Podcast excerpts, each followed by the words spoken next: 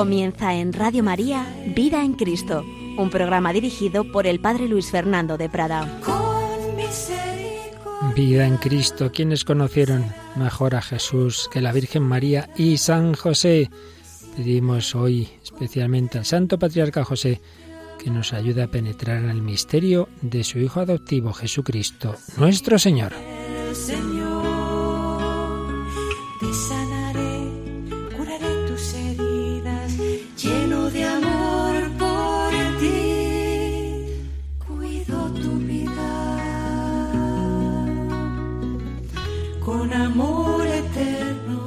Cordialísimo saludo, muy querida familia de Radio María. Bueno, pues vamos a avanzar y ya estamos acabando con esta exposición del libro Jesús de Nazaret que nos dejó como teólogo, aunque ya era papa cuando lo publicó Benedicto XVI, pero no es un acto de magisterio, como hemos repetido muchas veces, sino la enseñanza del gran teólogo Joseph Ratzinger sobre Jesucristo. Y bueno, y creo que solo nos quedaba ya de comentar el capítulo 10 del volumen segundo, Jesús de Nazaret, el primero que se publicó, y este capítulo se titula Las afirmaciones de Jesús sobre sí mismo. ¿Cómo se llamaba a sí mismo Jesús? Que decía de sí mismo. Ya habíamos visto en otros días cómo en tiempos de Jesús los hombres, claro, iban conociéndole e intentaron interpretar su misteriosa figura aplicándole categorías que les eran familiares, que, que les parecía que servirían para descifrar su misterio. Pues lo veían como si fuera Juan Bautista resucitado, como si fuera, como si fuera Elías. Eh, tenían ese, ese acercamiento a Jesús como si fuese Jeremías. Ya comentamos la famosa escena de Mateo 16, quien dicen los hombres que es el Hijo del Hombre, unos que Elías, que Jeremías, uno de los antiguos profetas. Y ya San Pedro, pues dice algo más, tú eres el Mesías, el Hijo del Dios vivo. El Mesías, el Mesías, el Cristo, el Hijo del Dios vivo. El esfuerzo por resumir el misterio de Jesús en títulos que interpretaran su misión, prosiguió después, tras la Pascua, una vez que Jesús resucita, los cristianos, ¿cómo llaman a Jesús? Pues sobre todo van a usar tres títulos, tres nombres, Cristo o Mesías, Kyrios, es decir, Señor, e Hijo de Dios. Mesías, Mesías, Cristo traducido en griego, es un título fundamental, pero que pronto eh, fue omitido porque fuera del ámbito eh, judío no se entendía. Se omitió como título, pero se fundió con el nombre de Jesús y de ahí sale el nombre precioso de Jesucristo. Jesús, el Cristo, Jesús, el Mesías, Jesucristo. Así el término, que originariamente era la misión, el ungido, un término, un título que nos interpretaba quién era, se convierte en nombre, con lo cual vemos que ahí hay algo que se nos quiere enseñar. Jesús está completamente unido a su misión, a su ministerio. No se pueden separar su misión y su persona. Su misión, el ungido del Padre, se ha convertido en parte de su nombre. Luego, el título Kyrios, Señor. Ya hemos explicado también en otras ocasiones que ya en el Antiguo Testamento y en el judaísmo primitivo, Kyrios, Señor, se había convertido en una forma de dirigirse a Dios, sin decir la palabra sagrada Yahvé, pues el Señor era Yahvé, era, era Dios. Entonces llamar Señor a Jesús situaba a Jesús en comunión ontológica, es decir, su mismo ser está unido totalmente a Dios, lo acreditaba como el Dios vivo que se nos ha hecho presente. También eh, la expresión Hijo de Dios lo vinculaba igualmente con el ser mismo de Dios. Por supuesto, hubo discusiones sobre qué clase de vínculo ontológico del ser eh, había entre el Hijo y el Padre. Eso se discutiría mucho. Es Hijo en un sentido amplio, en un sentido derivado, en un sentido de especial proximidad con Dios, o, por el contrario, esa palabra indica que en Dios mismo hay Padre e Hijo, que Él es realmente igual a Dios, Dios verdadero de Dios verdadero. Bueno, pues por supuesto, esa era la verdadera interpretación. Eso es lo que Jesús había dado a entender, eso es lo que creyeron sus discípulos una vez resucitado, desde luego ya sin ninguna duda, Señor mío y Dios mío, dirá Santo Tomás, y el primer concilio de Nicea en el año 325, cuando ya surgen problemas y herejías, sobre todo el arrianismo, que negaba la auténtica divinidad de Jesús, pues se dice, claro, claro, claro que es Dios, y usa la palabra homoousios, es decir, de la misma sustancia, de la misma sustancia del Padre.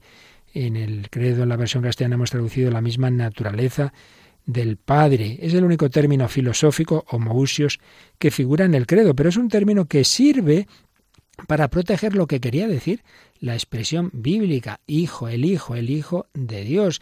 No se dice en un sentido mitológico, en un sentido político, no, no, no, no, no, porque también al rey se le llamaba hijo de Dios, pero ahí era un sentido muy distinto. No, no, aquí en un sentido estricto. En Dios mismo hay eternamente un diálogo entre el Padre y el Hijo y los, los dos junto con el Espíritu Santo son uno y el mismo Dios. Señor, Mesías, Jesucristo. Sobre los títulos cristológicos de, majestad, pues se ha discutido mucho. Pero aquí eh, Joseph Ratzinger, Benedicto XVI, se ceñía a los títulos, a los modos como Jesús se refería a sí mismo en los evangelios. ¿Y cuáles son fundamentalmente dos? El Hijo del Hombre, es la expresión más habitual con la que Jesús se llama a sí mismo, y sobre todo en el Evangelio de San Juan, el Hijo, simplemente el Hijo. Jesús no se aplica a sí mismo el título de Mesías, aunque cuando eh, le dicen que lo es, como San Pedro, por supuesto, lo acepta. Lo que no le hace gracia es que la gente lo diga por ahí que es el Mesías porque lo solían entender en un sentido político. Por eso tenía esa reserva, ese llamado secreto mesiánico. Eh, pero él se llama a sí mismo el Hijo. El término Hijo de Dios también a veces lo usa Jesús respecto a sí mismo en el Evangelio de San Juan. Pero en cambio, como digo, del título de Mesías mandaba guardar silencio. Ciertamente, sobre la cruz va a figurar ya el título mesiánico Rey de los judíos, sí, pero es que ya entonces no había ninguna duda de qué tipo de mesianismo, de realeza era esa. Ya estaba claro que no se trataba de nada político, que no era un camino de poder, no, no, si estaba crucificado.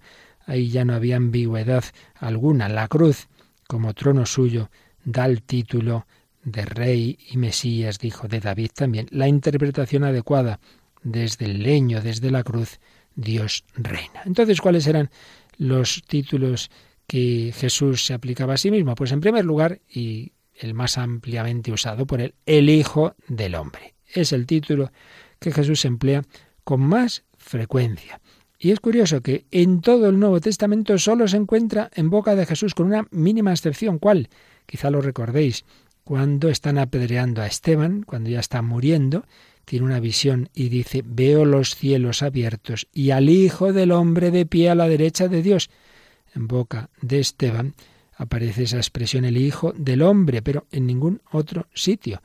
Los primeros cristianos no llaman a Jesús el Hijo del Hombre, lo cual indica hasta qué punto es una expresión realmente del mismo Jesús, palabra suya, y no de la primitiva comunidad.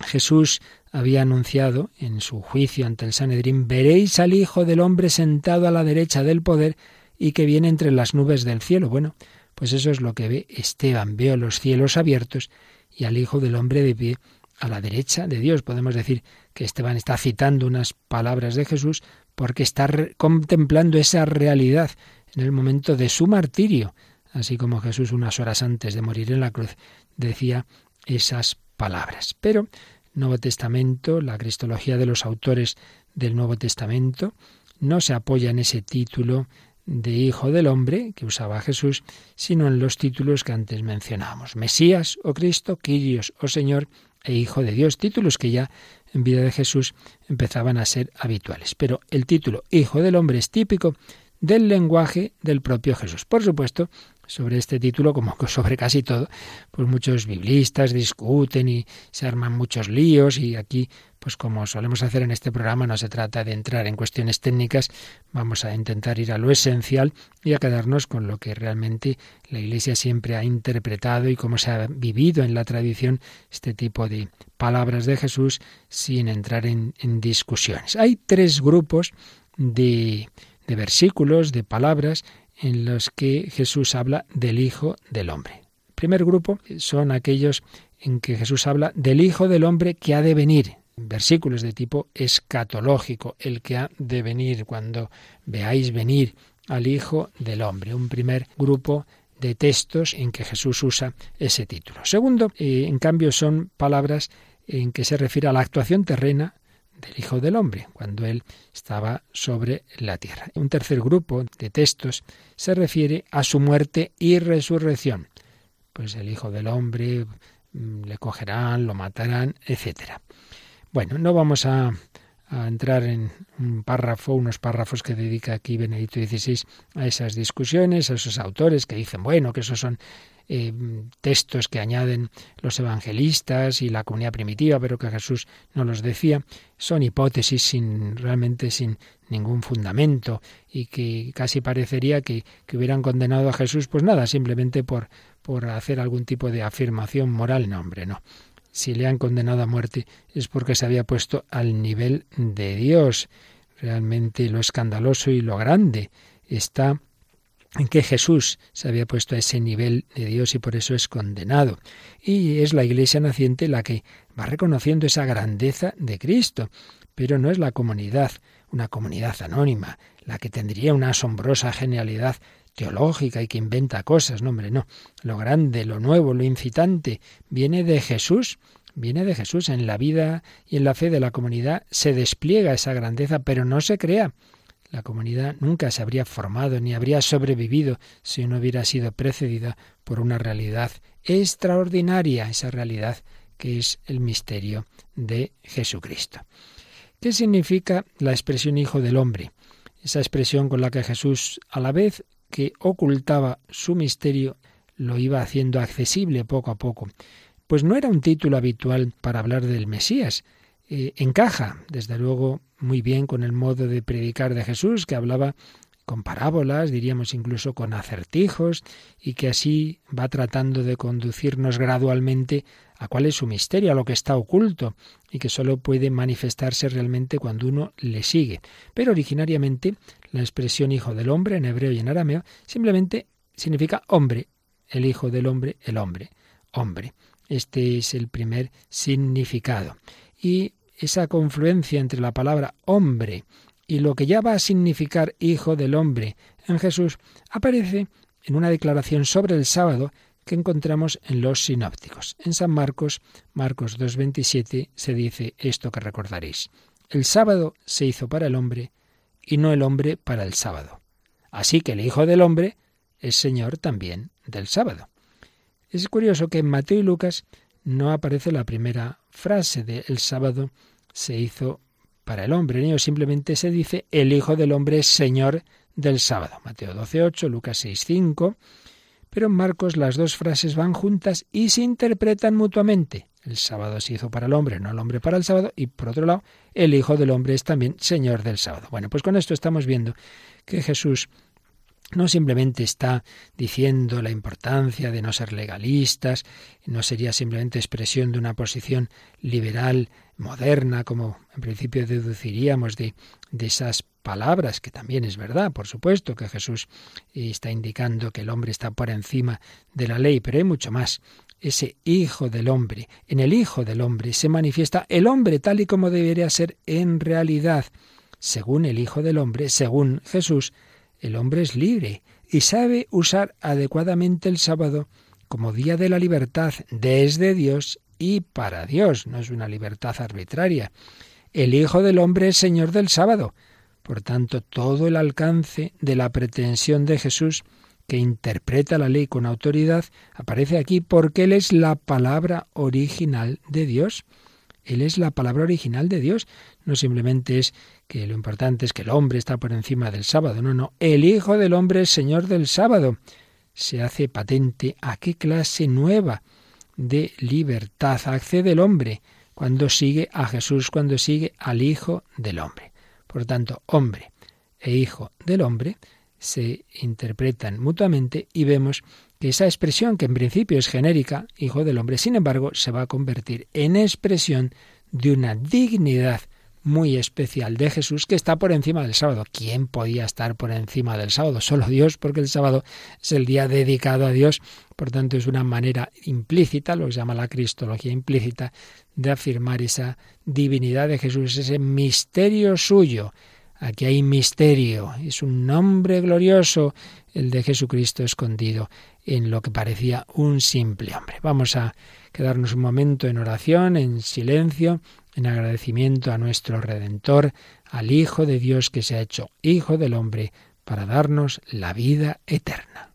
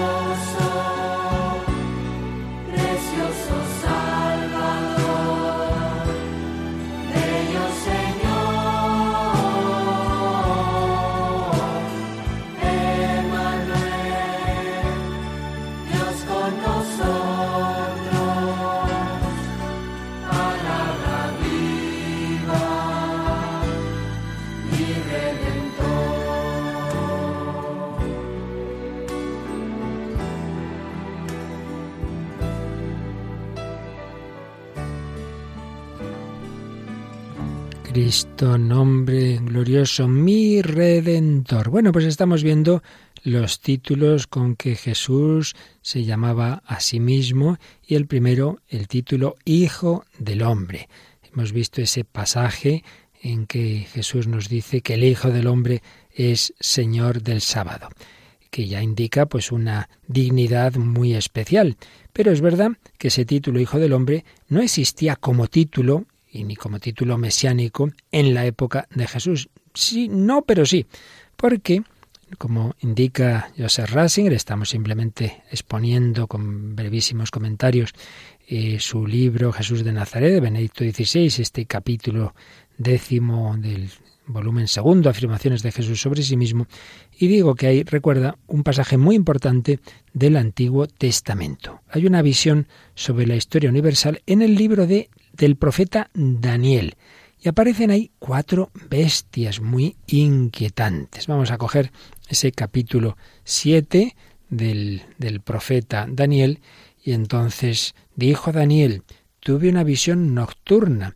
Vi que los cuatro vientos del cielo agitaban el océano. Cuatro bestias gigantescas salieron del mar, distintas una de otra. ¿Cuáles son esas bestias? La primera era como un león, con alas de águila. Había una segunda bestia semejante a un oso.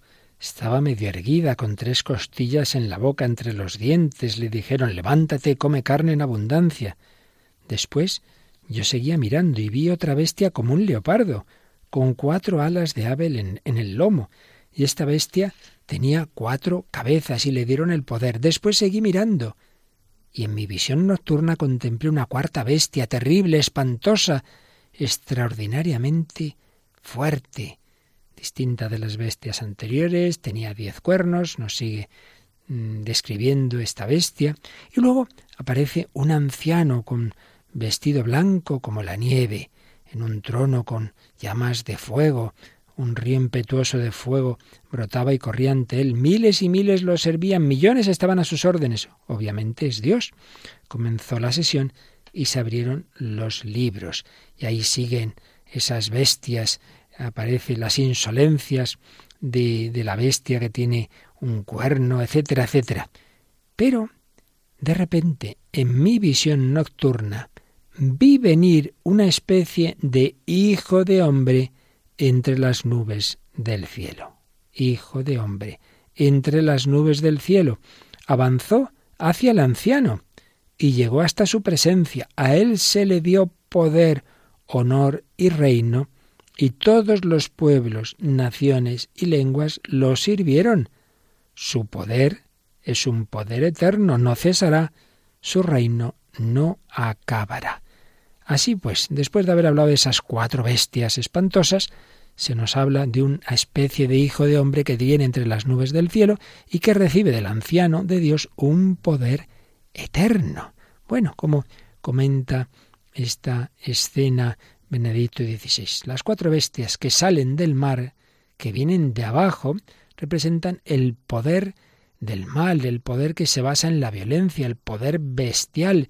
Y aquí tenemos una imagen oscura y profundamente inquietante de la historia universal. Pero, tras la máxima culminación del poder del mal, el vidente ve al verdadero Señor del universo en la imagen de un anciano, y que llega una especie de Hijo del Hombre entre las nubes del cielo, y a él se le dio poder, honor y reino, y todos los pueblos, naciones y lenguas lo sirvieron, su poder es eterno, su reino no acabará.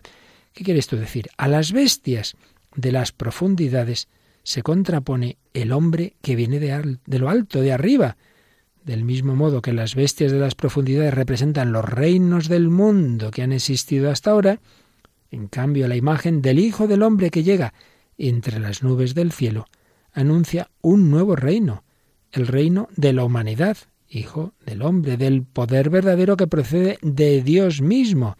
Y con este reino aparece la verdadera universalidad, la figura positiva de la historia, definitiva y siempre tácitamente anhelada.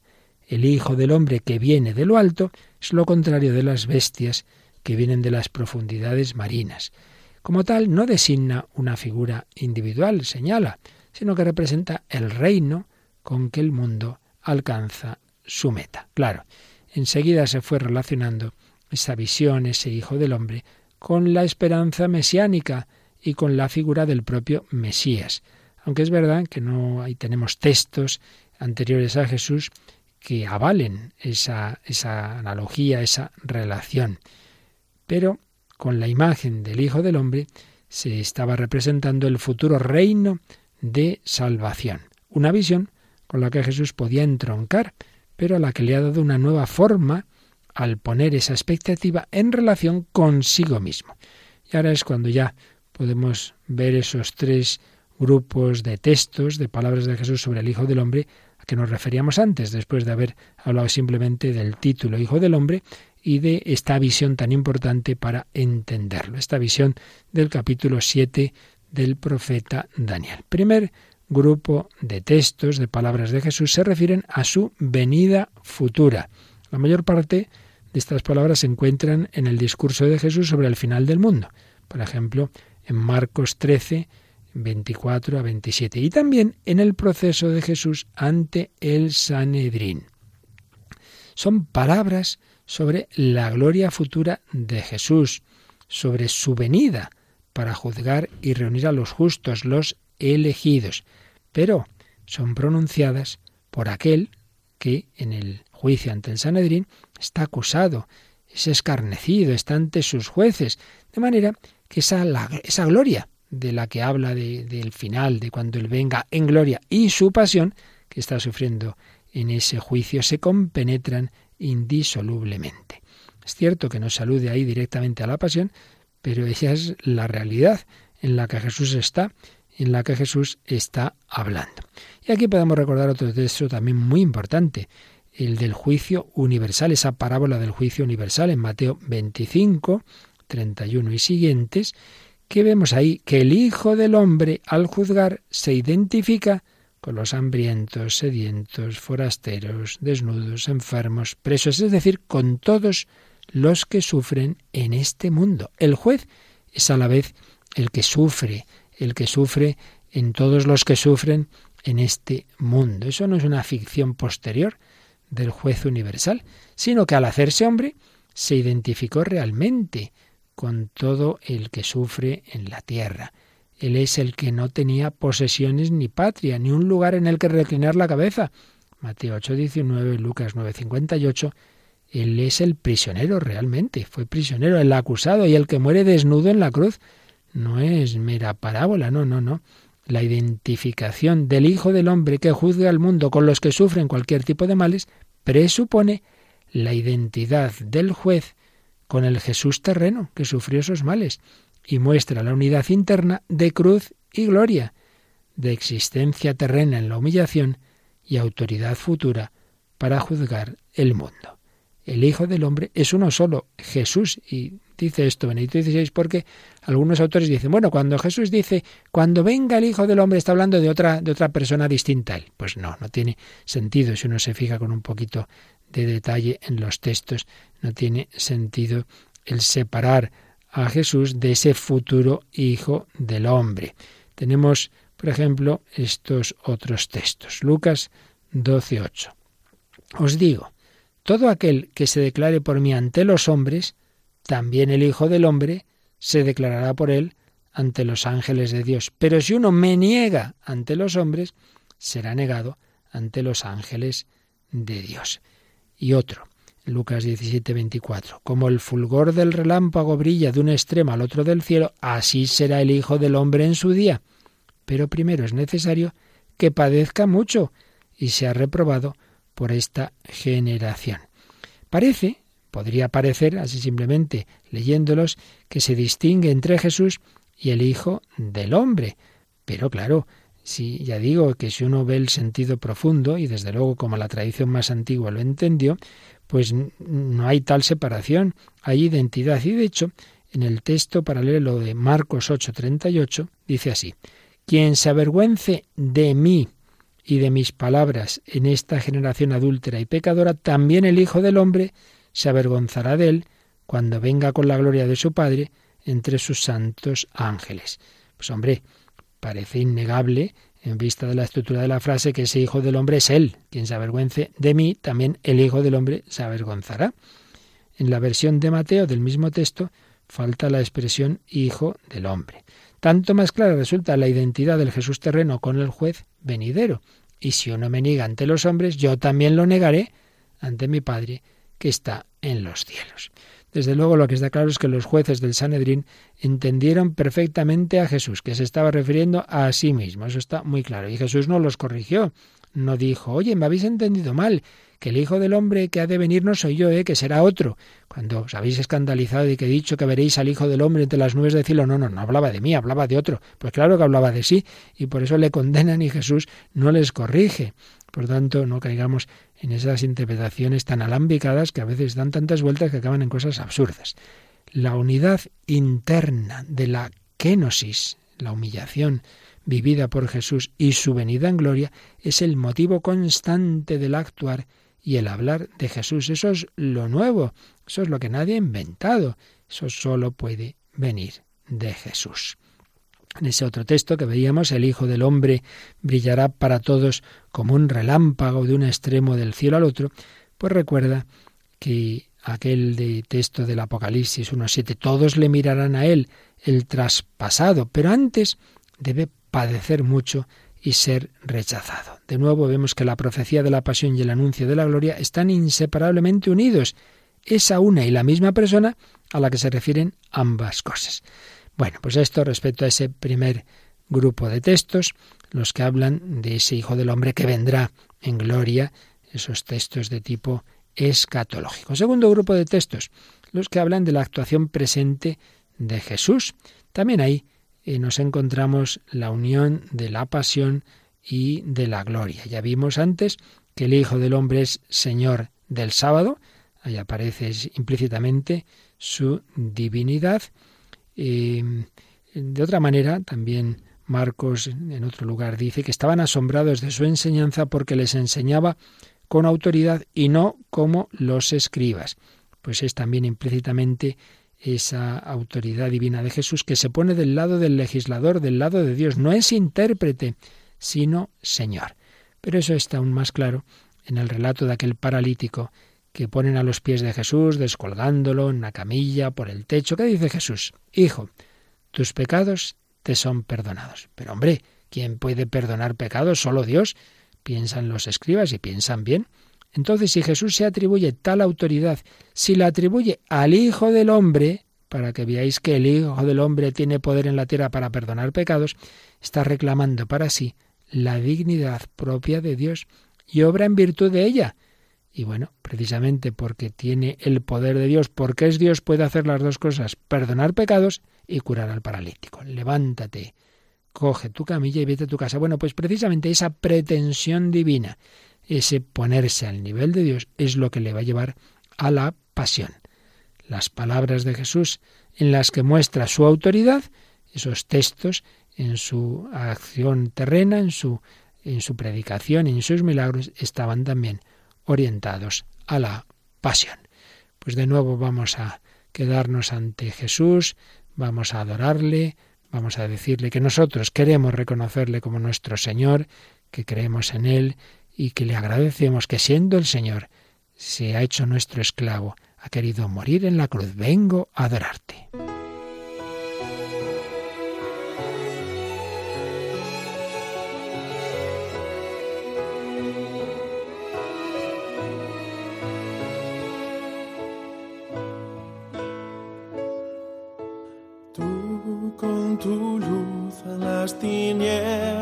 Bajaste, gracias a ti pude ver.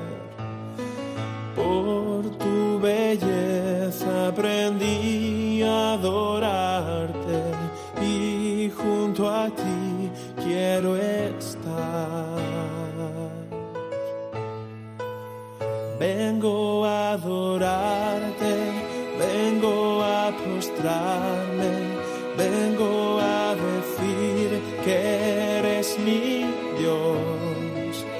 Solo tú eres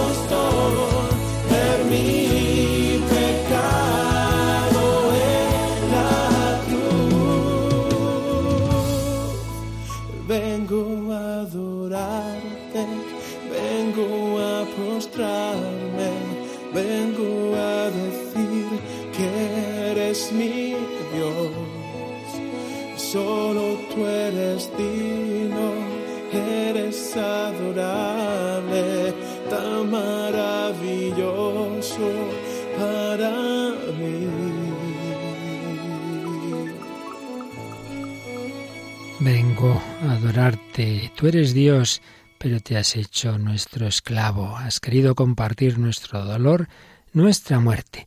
Pues seguimos viendo qué significa este título Hijo del Hombre que Jesús se aplicaba a sí mismo y lo hacemos siguiendo la exposición de Benedicto XVI en su obra Jesús de Nazaret. Hemos visto que hay tres grupos de textos, de palabras de Jesús en que habla de sí mismo como el Hijo del Hombre, los que hablan de su venida al final de los tiempos, los que hablan de su actuación, eh, perdonando pecados, eh, Señor del sábado, y en tercer lugar, los anuncios de la pasión.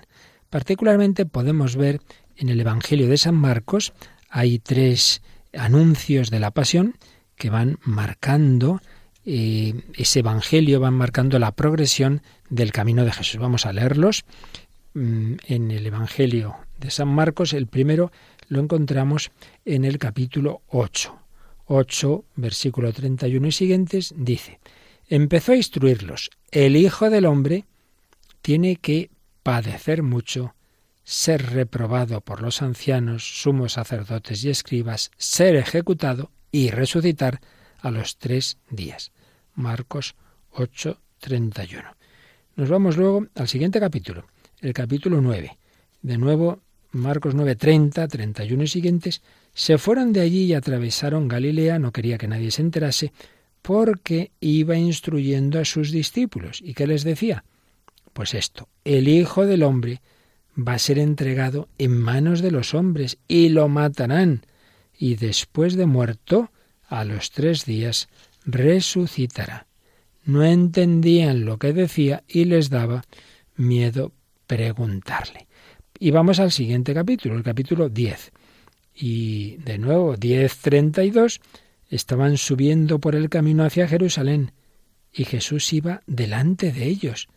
Ellos estaban sorprendidos y los que seguían tenían miedo. Es muy simbólico esto. Jesús va disparado a cumplir su misión, va hacia Jerusalén, va como con prisa, va con su fortaleza humana, y tanto que los demás se quedaban detrás y tenían miedo porque estaban oyendo ya demasiadas veces eso de la pasión, de que le iban a coger, de que lo iban a matar. Él tomó aparte otra vez a los doce y empezó a decirles lo que le iba a suceder. Mirad, estamos subiendo a Jerusalén, y el Hijo del Hombre va a ser entregado a los sumos sacerdotes y a los escribas, lo condenarán a muerte y lo entregarán a los gentiles, se burlarán de él, le escupirán, lo azotarán y lo matarán. Aquí veis, está más detallado. Lo condenarán a muerte, lo entregarán a los gentiles, se burlarán de él, le escupirán, lo azotarán, lo matarán y a los tres días resucitará. A continuación viene, que contraste, esa escena en que Santiago y Juan piden un sitio a la derecha y a la izquierda de Jesús, pero hombre, por Dios, no sabéis lo que pedís. Empiezan todos a pelearse los apóstoles, y entonces Jesús los reúne y les dice, ¿sabéis que los que son reconocidos como jefes de los pueblos los tiranizan y que los grandes los oprimen? No será así entre vosotros. El que quiera ser grande entre vosotros, que sea vuestro servidor, y el que quiera ser primero, que sea esclavo de todos.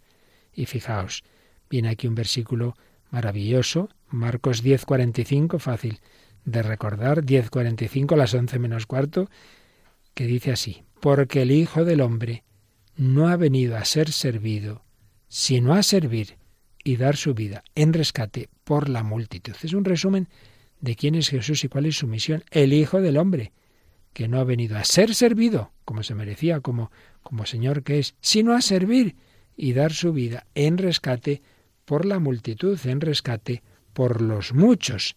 Bien, tres anuncios de la pasión que culminan en ese versículo precioso sobre ese, ese destino de Jesús y su sentido de no haber venido a ser servido, sino a servir. Pues vamos a ver cómo explica estos textos Benedicto XVI. Señala que al asumir unas palabras tomadas de los cánticos del siervo de Dios sufriente, que ya vimos, capítulo 53 de Isaías, el siervo de Yahvé, que, que sufre y muere por los muchos, por la multitud, eso está aquí implícito. Asumiendo esas palabras, se incorpora otra línea de la tradición del Antiguo Testamento a esa imagen del Hijo del Hombre. Si por un lado el Hijo del Hombre era aquel que venía entre las nubes del cielo y que recibe todo poder, el Hijo del Hombre es también el siervo de Yahvé, que va a sufrir, que va a morir y que de esta manera nos va a salvar. De nuevo vemos la unidad entre pasión y exaltación, unidad de humillación y majestad. Y es que la verdadera manera de mandar, el verdadero señorío de Dios es el servicio. Dios gobierna amando. En su pasión y en su muerte, la vida del Hijo del Hombre se convierte en una proexistencia. Aquí sí hay dos palabritas, preexistencia, existía antes de hacerse hombre, como Dios quiera, pero luego está la proexistencia, él existe por los demás, se convierte en liberador y salvador para muchos, para todos los hijos de Dios dispersos por la humanidad. Con su muerte por muchos rebasa los límites de tiempo y de lugar y se cumple en la universalidad de su misión, que aparece ya en ese final del profeta Isaías. Ya desde hace tiempo, pues se veía que lo más especial, digamos, de, del uso que Jesús hacía del título Hijo del Hombre, lo más nuevo y lo más específico era unir esa imagen del siervo de Yahvé que sufre con el Hijo del Hombre glorioso. Pero hay más textos del Antiguo Testamento que resuenan aquí, nos indica Benedicto XVI. En la respuesta de Jesús a la pregunta del sumo sacerdote de si él es el Mesías, el Hijo del Altísimo, y Jesús responde que veréis al Hijo del Hombre que se sienta a la derecha del poder, ahí también está presente el Salmo 110. ¿Qué dice el Salmo 110? Un salmo que rezamos con frecuencia en la liturgia de las horas, concretamente en las vísperas de, de los domingos. Dice, dice así, Oráculo del Señor a mi Señor, siéntate a mi derecha, y haré de tus enemigos estrado de tus pies. Desde Sión extenderá el Señor el poder de tu cetro, somete en la batalla a tus enemigos, eres príncipe desde el día de tu nacimiento, etc. Siéntate a mi derecha, y haré de tus enemigos estrado de tus pies veréis al Hijo del Hombre sentado a la derecha del poder, del poder de Dios, de Dios en definitiva.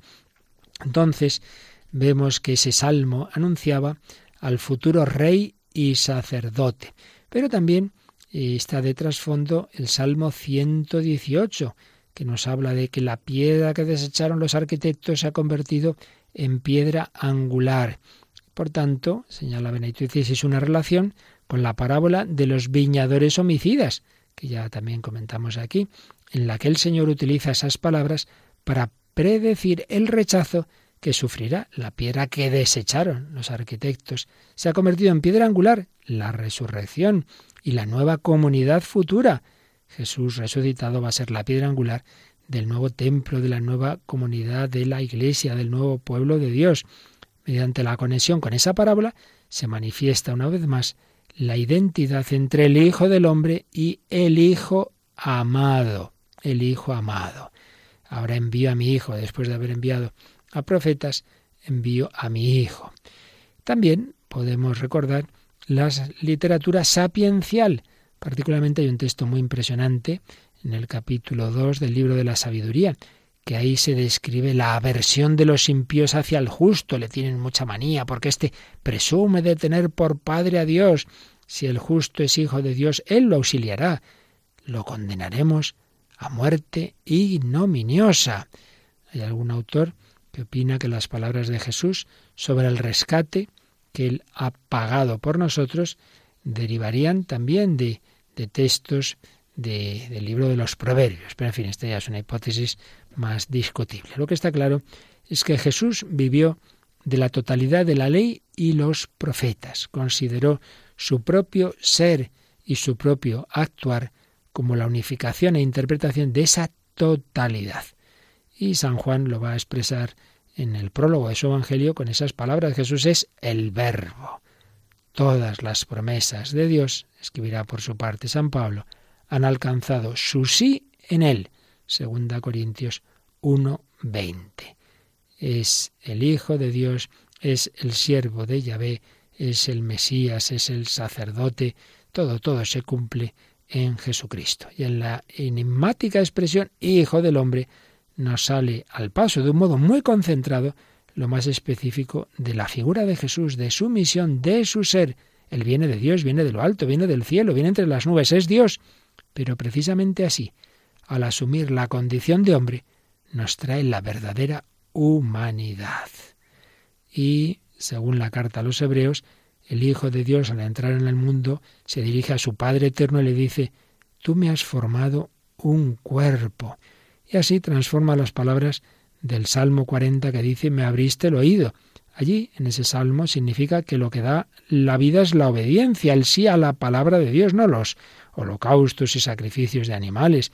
Pero ahora aquel que es el verbo asume un cuerpo, viene de Dios como hombre y atrae así a toda la humanidad la introduce en la palabra de Dios, la convierte en oído para Dios, en obediencia, audiencia, eh, oír, audiencia, escuchar, la convierte en oído para Dios, en obediencia, en reconciliación entre Dios y el hombre. Él mismo se convierte en verdadero sacrificio, en tanto que se entrega por entero con obediencia y amor, amando hasta el extremo.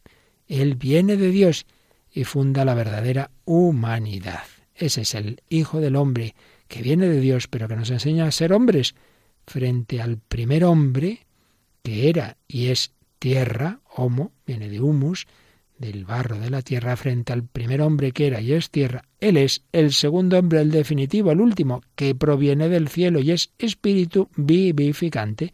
Primera Corintios 15, 45 y siguientes. Él viene y es a la vez el nuevo reino.